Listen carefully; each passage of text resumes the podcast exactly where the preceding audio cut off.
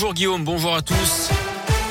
À la une journée de grève interprofessionnelle aujourd'hui, augmentation du prix des produits de première nécessité, de l'énergie, contexte social compliqué. L'intersyndical appelle à battre le pavé ce jeudi.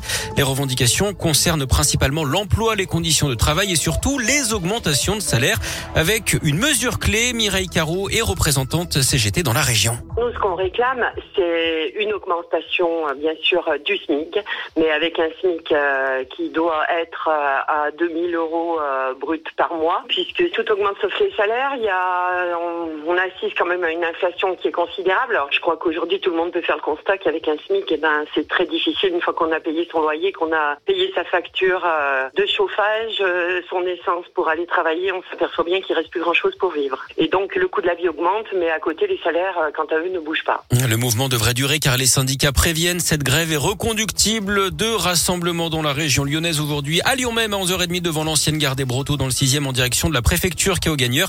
Et puis à Villefranche-sur-Saône, ce sera à 17h, place du Promenoir. Et puis au lycée Douaneau de Vaux-en-Velin, la mobilisation se poursuivra ce soir avec une nuit du dernier chapitre. Les personnels réclament le report des épreuves du bac prévues en mars. Selon eux, il faudra travailler nuit et jour pour terminer le programme dans les conditions actuelles.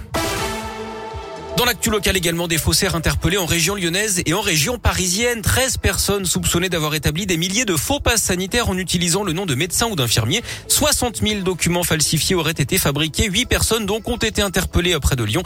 Tout est parti du signalement d'un infirmier près d'Angers qui avait établi des milliers de passes alors qu'il n'avait jamais vacciné personne. Les enquêteurs se sont aperçus que son compte informatique avait en fait été piraté. On en sait plus sur l'accident de ski mortel en Savoie. Mardi, le garçon de 20 ans qui s'est tué en faisant du ski de randonnée était étudiant à l'université Lyon 1. Il suivait des études de chimie depuis 4 ans sur le campus de la Doua Villeurbanne.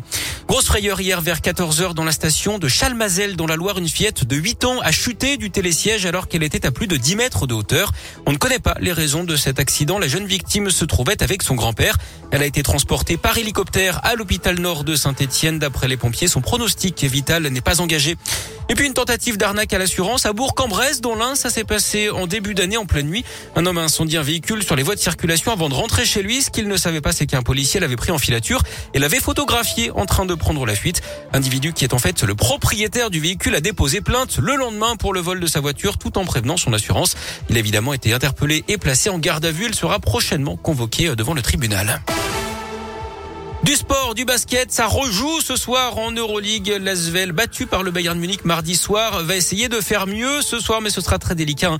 Mission quasi impossible sur le parquet de Barcelone, deuxième d'Euroleague actuellement. La rencontre débutera à 21h et puis euh, du handball avec euh, l'équipe de France euh, qui a signé une belle performance hier.